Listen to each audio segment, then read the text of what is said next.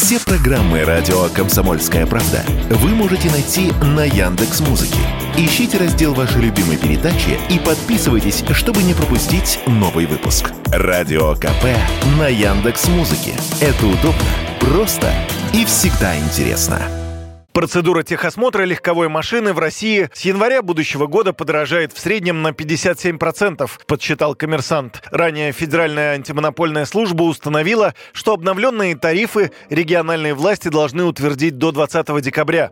Минимально разрешенный тариф составляет 913 рублей. Большая часть регионов увеличила стоимость ТО именно до этого уровня, но есть субъекты, где техосмотр подорожал в 2-3 раза. Это в частности Орловская и Омская области, а также Хакасия России. Один из самых дорогих тарифов на АТО – полторы тысячи рублей за легковую машину – будет, скорее всего, действовать в Санкт-Петербурге. Количество станций технического осмотра в России за год упало почти в два раза – 7300 до 3000 с половиной. И это главная причина роста тарифов на ТО, заявила радио «Комсомольская правда» вице-президент Национального автомобильного союза Антон Шапарин.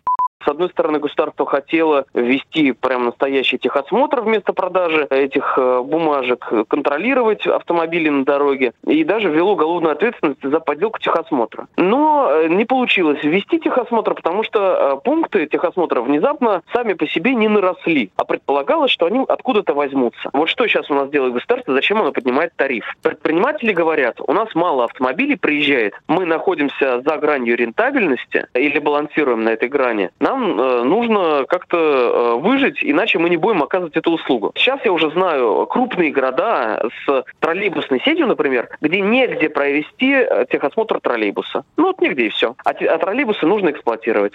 С декабря 2021 года техосмотр является обязательным для грузовиков, автобусов и такси. Владельцы легковых автомобилей должны подтвердить пройденный ТО при перерегистрации машины старше 4 лет в ГИБДД или при внесении изменений в конструкцию автомобиля. По словам Антона Шапарина, ТО нужно было отменять для всех, либо проходить его должны все без исключения.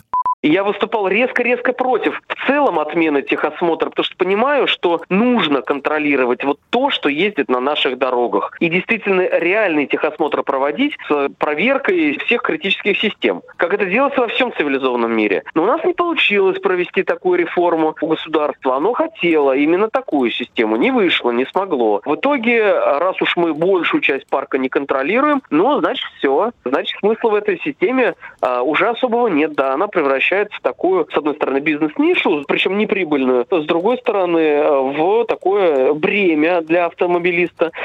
Тарифы на ТО теперь будут пересматриваться каждый год, но для того, чтобы это произошло, по крайней мере, половина станций в регионе должны отправить властям информацию о своих издержках. На основе этих данных и может произойти пересмотр стоимости на услугу. Юрий Кораблев, Радио «Комсомольская правда».